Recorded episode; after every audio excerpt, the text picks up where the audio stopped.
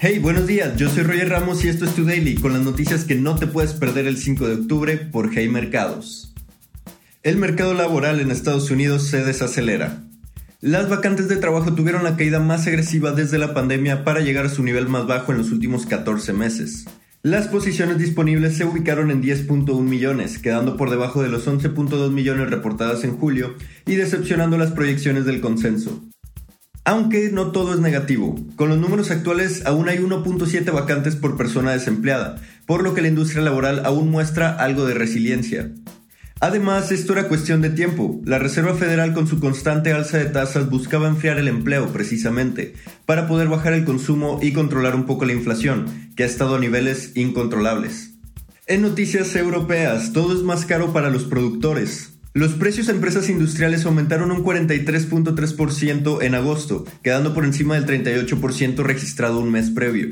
La energía, con su incremento de 116% comparado con el año pasado, fue el factor que creó más presión, y si lo excluimos de la lectura final, los precios incrementaron tan solo un 14.5%. Este crecimiento no solo representa menores ganancias para la industria, sino que agrega presión a los consumidores a través del incremento de precios, ya que las empresas suelen transferir los costos. Elon Musk dice que siempre sí quiere comprar Twitter. En abril, Musk mostró interés por la compañía, pero unas semanas después retiró la oferta, pues no estaba cómodo con las operaciones y la transparencia con el número de usuarios de la plataforma.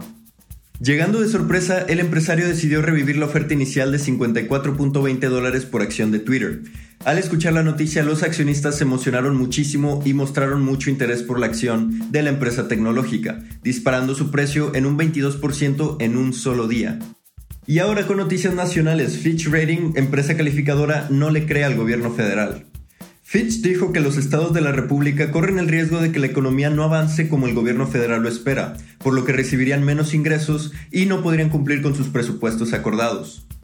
La agencia estima que el crecimiento económico para el próximo año estará alrededor del 1.4%, mientras que el nivel de inflación llegará a 4.2% con una tasa de referencia del 9%.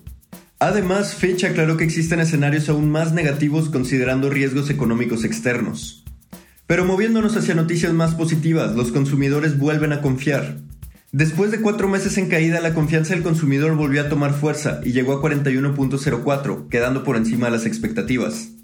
Las condiciones económicas esperadas para los próximos meses mejoraron y los consumidores no podrían estar más felices.